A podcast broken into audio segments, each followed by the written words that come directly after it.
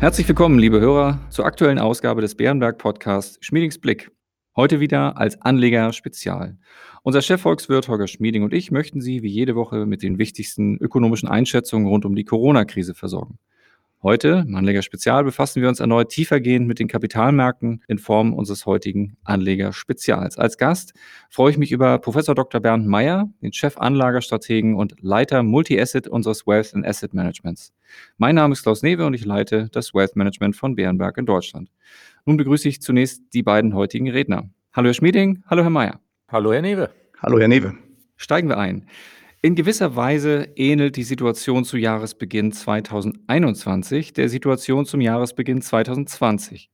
Vor etwa einem Jahr waren wir positiv für 2020 und dann kam Corona in unser aller Leben. Für 2021 sind nun erneut viele positiv, dies aber unter eben den pandemiegetriebenen anderen Vorzeichen. Herr Schmieding, geben Sie uns doch einen ersten kurzen vergleichenden Einstieg. Was ist gleich, was ist anders?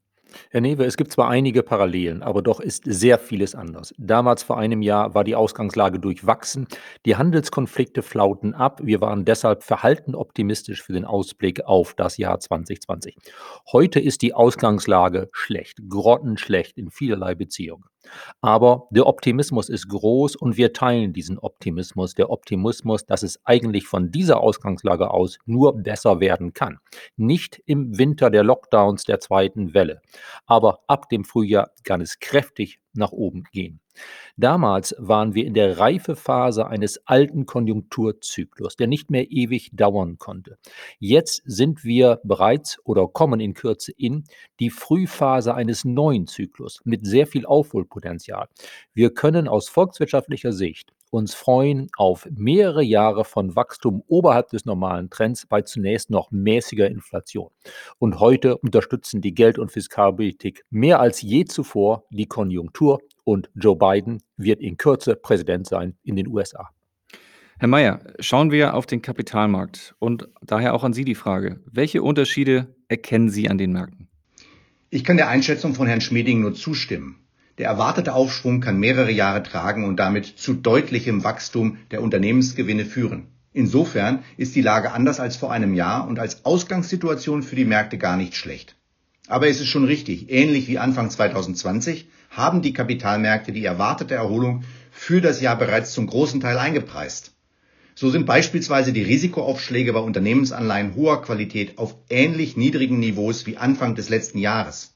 Und auch die Aktienmarktentwicklung ist im historischen Kontext nur zu rechtfertigen, wenn der globale Einkaufsmanagerindex für das verarbeitende Gewerbe in den nächsten zwölf Monaten kontinuierlich nahe 55 oder darüber liegt und damit Monat über Monat deutliches Wachstum signalisiert. Auch Sentimentindikatoren zeigen ein vergleichbar optimistisches Bild wie vor einem Jahr. Seit November dominieren in der wöchentlichen Umfrage der American Association of Individual Investors die optimistischen Anleger mit circa 10 bis 20 Prozentpunkten mehr Bullen als Bären. Schaut man aber genauer, zeigen sich auch bei Sentiment, Positionierung und Flows deutliche Unterschiede zu vor einem Jahr, die uns weiter positiv stimmen. So ist die Volatilität an den Märkten noch erheblich höher. Der WIX-Index, ein Maß für die Schwankungsbreite amerikanischer Aktien, liegt seit dem 24. Februar letzten Jahres kontinuierlich auf einem erhöhten Niveau von über 20 Prozent. Im Januar vor einem Jahr lag er bei lediglich 12 Prozent. Deshalb sind Anleger, die mit Verschuldung arbeiten, heute weniger aggressiv positioniert. Auch systematische, volatilitätsabhängige Strategien sind deutlich weniger in Aktien engagiert. Sie bauen in der Tendenz Aktienpositionen erst auf, wenn die Volatilität an den Aktienmärkten unter 20 Prozent fällt. Anfang letzten Jahres, nachdem der WIX-Index 2019 fast kontinuierlich unter 20 Prozent lag, waren diese Anlegergruppen extrem stark in Aktien positioniert. Dass Anleger noch auf viel trockenem Pulver sitzen, sieht man auch an den Geldmarktfondsbeständen, die heute um mehr als 900 Milliarden US-Dollar höher sind als vor einem Jahr. Allein in den USA liegen diese aktuell bei 4,3 Billionen US-Dollar und das bei negativer Realverzinsung. Hier schlummert weiteres Potenzial für eine Reallokation hin zu Aktien und diese hat effektiv begonnen. Im vierten Quartal verzeichneten Aktienfonds global rund 200 Milliarden US-Dollar an Nettozuflüssen. Geldmarktfonds sahen Abflüsse. Da erlauben Sie mir gleich eine Nachfrage, Herr Mayer. Vielen Dank für die Ausführung. Es ist ja heute nicht das erste Mal, dass Sie sehr stark Themen wie Positionierung verschiedener Anlegergruppen, Sentiment, Flows oder die Volatilität betrachten. Warum sind diese Aspekte aus Ihrer Sicht bei der Einschätzung der Märkte so wichtig geworden? Nun, die Marktstruktur hat sich in den letzten zehn Jahren deutlich verändert. Wir beobachten ein zunehmend trendverstärkendes Verhalten vieler Marktteilnehmer. Dafür sehe ich drei Gründe. Erstens, niedrige Zinsen, die Substitution von Staatsanleihen durch Unternehmens- und Schwellenländeranleihen und höhere Aktienquoten machen Multi-Asset-Portfolios riskanter und anfälliger. Das führt dazu, dass sich auch Multi-Asset-Anleger prozyklischer verhalten und beispielsweise Risiken in fallende Märkte abbauen. Zweitens, die Bedeutung systematischer Anlagestrategien wie Ansätze mit Zielvolatilität oder risikoparitätische Ansätze, die auch häufig von Robo-Advisern genutzt werden, hat deutlich zugenommen. Diese Strategien agieren in der Regel prozyklisch und damit trendverstärkend. Drittens, die Liquidität an den Märkten hat sich mit immer weniger Value-Investoren, die auch mal antizyklisch agieren, und den begrenzteren Risikobudgets der Handelstische der Banken eher verschlechtert. Im Ergebnis kommt es dadurch immer wieder zu Übertreibung nach oben als auch nach unten und scharfen Marktbewegungen. Für flexible, diskretionäre Anleger ergeben sich in diesem Marktumfeld immer wieder Chancen, wenn man bereit ist, auch mal konträr und opportunistisch zu handeln. Um diese Chancen zu erkennen, ist die kontinuierliche Analyse von Positionierung, Flows und des Sentiments unerlässlich. Vielen Dank. Das war der Blick nach hinten und Status quo. Blicken wir nun nach vorn und konkret auf die nächsten Wochen und Monate. Die US-Wahl und das Zerren um den Ausgang liegen hinter uns. Der Brexit ist mit Deal auch geschehen. Die erwarteten Impfstoffe in Rekordzeit werden nach und nach zugelassen und erreichen die ersten Risikogruppen. Ich würde gerne mit Ihnen besprechen, welche Themen die Märkte vermutlich in den kommenden Wochen bewegen werden. Herr Schmieding, an Sie gebe ich gerne die Frage, ob Sie nach dem Sturm auf das Kapitol in Washington und das Ergebnis der Stichwahlen in Georgia Ihren Ausblick für die USA geändert haben. Das waren wesentliche Ereignisse. Der Sturm aufs Kapitol wird in die Geschichtsbücher eingehen. Es folgt daraus wohl ein dramatischer Imageschaden für die USA und ihre Demokratie. Aber so ein Schock kann auch heilsam sein. Das war ein Weckruf für manche gemäßigte Republikaner. Trump hat sich unmöglich gemacht, zumindest für viele Menschen. Nicht für seine Kernanhänger, aber doch für viele Menschen. Das erleichtert in gewissem Sinne Joe Biden den Start am 20. Januar. Er wird hier und der Unterstützung von einigen moderaten Republikanern bekommen können. Er kann etwas mehr durchsetzen. Das heißt, es wird noch mehr fiskalischen Stimulus in den USA geben und die Chancen auf eine ruhige Außen- und Handelspolitik sind eher noch größer als vorher. Mehr Fiskalstimulus in den USA, eine ruhigere Handelspolitik, das ist für die Konjunktur auf beiden Seiten des Atlantiks gut. Das ist der große Blick auf die längerfristige Entwicklung. Herr Mayer, welche Themen werden aus Ihrer Sicht die Märkte in den kommenden Wochen bewegen und welche beobachten Sie mit besonderer Aufmerksamkeit? Für mich sind es derzeit drei Themen, die von besonderer Bedeutung sind. Zum ersten natürlich die Situation rund um das Coronavirus. Ziehen sich die Beschränkungen weiterhin, besteht die Gefahr, dass der Markt die Geduld verliert und nicht mehr bereit ist, durch die verbleibenden Restrisiken hindurchzuschauen. Zum Zweiten, und das ist das andere Extrem, sind es die Inflation, die Inflationserwartung und die Entwicklung der langfristigen Anleiherenditen. Die Inflationserwartungen der Marktteilnehmer ziehen an. Die Anleiherenditen in den USA sind deutlich angesprungen für zehnjährige Staatsanleihen um fast 0,3 Prozentpunkte seit Jahresbeginn. Und die Renditekurven versteilern sich. Die Differenz zwischen den fünfjährigen und den 30-jährigen US Treasury Renditen liegt bereits bei 1,5 Prozent und damit auf dem höchsten Niveau seit spät 2016. Diese Entwicklungen sind nicht nur für die Bewertung des Gesamtmarktes relevant, sondern noch viel relevanter für die relative Entwicklung von Anlageklassen und Aktiensektoren. Die Frage ist, wird es der Fed gelingen, den Anstieg der Anleihenrenditen zu limitieren, bevor diese ein für die Ökonomie und den Markt belastendes Niveau erreichen. Zumindest ist bei den Anleiherenditen weiter mit Volatilität zu rechnen.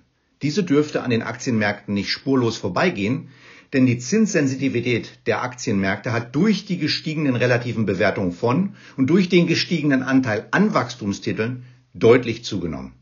Zum Dritten ist es die Q4-Berichtssaison. Diese läuft gerade in den USA an. Ad-hoc-Berichte vor der Berichtssaison waren erheblich besser als im langfristigen Durchschnitt. Und alle 18 Unternehmen des Standard Poor's 500, die bis Ende letzte Woche bereits berichtet haben, haben die Gewinnschätzungen der Analysten übertroffen. Wir erwarten in den kommenden Wochen weiter positive Überraschungen von der Berichtssaison. Kommen wir zu einem Marktsegment, das wir hier bisher noch nicht behandelt haben, nämlich den Unternehmensanleihen. Sie, Herr Mayer, sprachen vorhin schon als einen der Markteffekte davon, dass die relevant sind, weil sie Staatsanleihen substituieren. Wir haben eine spektakuläre Erholung 2020 auch für Unternehmensanleihen nach der massiven Verunsicherung im ersten Pandemieschock gesehen. Viele Segmente haben das Jahr sogar mit positiver Performance geschlossen und gleichzeitig können wir in der Presse über drohende Insolvenzen lesen. Herr Schmieding, rollt die Insolvenzwelle erst an oder ebbt sie gar schon wieder ab? Bisher sehen wir in Europa ja keine große Insolvenzwelle anders als in den USA. Wir haben eher niedrige Ausfallraten. Das liegt daran, dass die Zinsen sehr niedrig sind, dass es viele staatliche Zuschüsse gab und gibt und dass ja auch in einigen Ländern wie Deutschland und Frankreich die Insolvenzregeln zeitweilig geändert wurden. Es wird eine Insolvenzwelle geben. Sie wird verzögert kommen, sie rollt langsam an, aber sie wird zeitlich sich über viele Jahre erstrecken, weil politisch nicht zugelassen wird, dass es eine so große Insolvenzwelle geben könnte, dass sie die Gesamtwirtschaft, den Arbeitsmarkt erheblich stören würde. Das heißt, im Zweifelsfall gibt es doch wieder weitere staatliche Hilfen. Diese gestreckte Insolvenzwelle also die Insolvenzwelle, die über mehrere Jahre dauert, anders als in einem üblichen konjunkturellen Zyklus, dürfte dem einen oder anderen Unternehmen auch noch die Chance geben, vielleicht doch noch die Kurve zu bekommen. Vielen Dank. Wieder an Herrn Mayer. Dies ist ein Anlegerspezial, daher folgerichtig die Frage an Sie. Kann man in dieses Segment noch guten Gewissens investieren oder kommt das dicke Ende erst noch? Und wie sieht es mit der Kreditqualität der Unternehmen, den Ratings und den Ausfällen aus? Nun, ich habe es vorhin schon erwähnt, die Risikoaufschläge von Euro-Unternehmensanleihen guter Qualität liegen bereits wieder unterhalb des langfristigen Durchschnitts ähnlich niedrig wie Anfang letzten Jahres. Und auch Anleihen schlechterer Qualität, das heißt Anleihen aus dem High-Yield-Segment, haben gerade mal 50 Basispunkte höhere Risikoaufschläge als vor einem Jahr. Das ist fundamental schwer zu rechtfertigen. Der Verschuldungs- und der Zinsdeckungsgrad haben sich für europäische Unternehmen deutlich verschlechtert, insbesondere für das High-Yield-Segment. Bei den Credit Ratings beobachten wir eine deutliche Dominanz von Herabstufung. Und im Vergleich zu den Vorjahren steigt bei europäischen High-Yield-Emittenten auch die Zahl der Ausfälle deutlich an. Moody's und Standard Poor's erwarten einen Anstieg der Ausfälle auf 6 bzw. 8 Prozent mit einem Höhepunkt im aktuellen ersten Quartal. Interessant ist aber, dass im Euroraum 2020 kein einziges Investment-Grade-Unternehmen ausgefallen ist. Eigentlich sollte bei den Unternehmen die Bilanzreparatur im Fokus stehen. Kostensenkung, Investitionsaufschub und das Aussetzen von Dividendenzahlungen verbessern die Verschuldungskennzahlen. Mit der Erholung an den Kreditmärkten, den wieder günstigeren Finanzierungskonditionen und der erwarteten wirtschaftlichen Erholung hat sich der Druck auf die Unternehmen, ihre Bilanzen zu bereinigen, jedoch stark reduziert. Sie könnten beginnen, Investitionen nachzuholen und durch Expansion versuchen, an der Erholung überproportional zu partizipieren. Die immer noch wackeligen Bilanzen könnten erneut belastet werden. Es bleibt damit abzuwarten, ab wann die wirtschaftliche Erholung für eine nachhaltige Verbesserung der Kreditqualität sorgt. Am Markt besteht jedoch ein massiver Nachfrageüberhang, der Unternehmensanleihen unterstützt.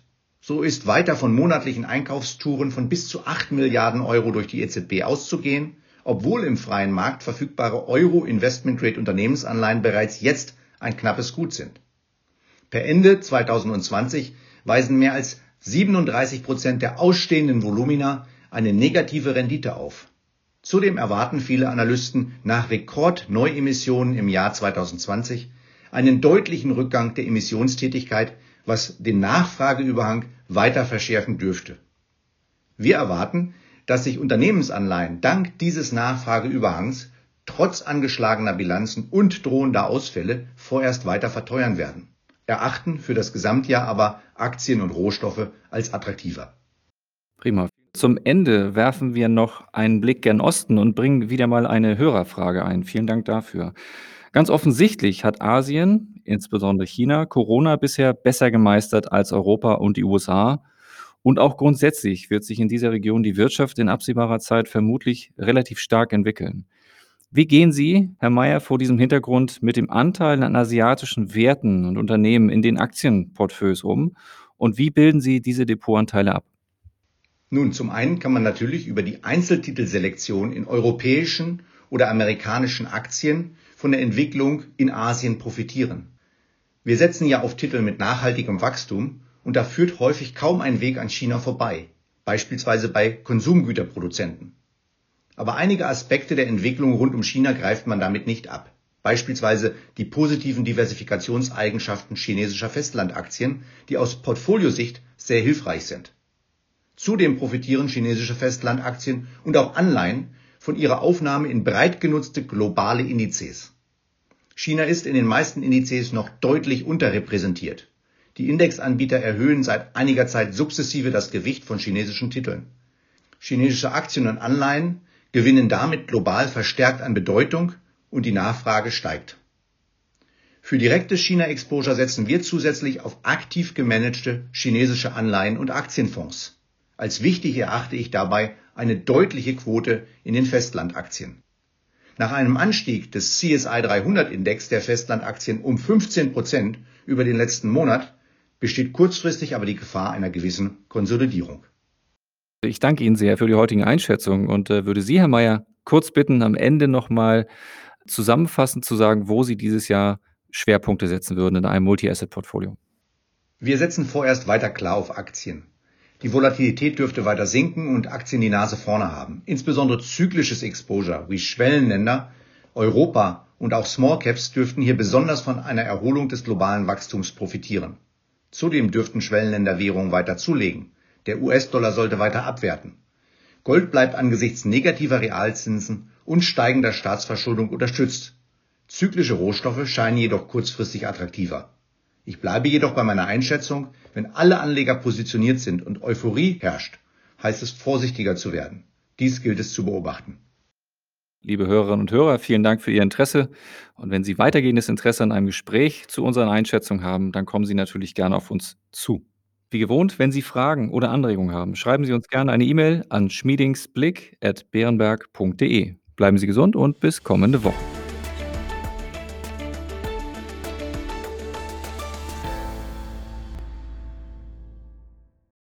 Wichtige Hinweise. Bei dieser Information handelt es sich um eine Marketingmitteilung. Diese soll Ihnen Gelegenheit geben, sich selbst ein Bild über eine Anlagemöglichkeit zu machen. Wir weisen ausdrücklich darauf hin, dass diese Information keine individuelle Anlageberatung, keine Anlageempfehlung und keine Anlagestrategieempfehlung darstellt. Frühere Wertentwicklungen sind kein verlässlicher Indikator für die künftige Wertentwicklung.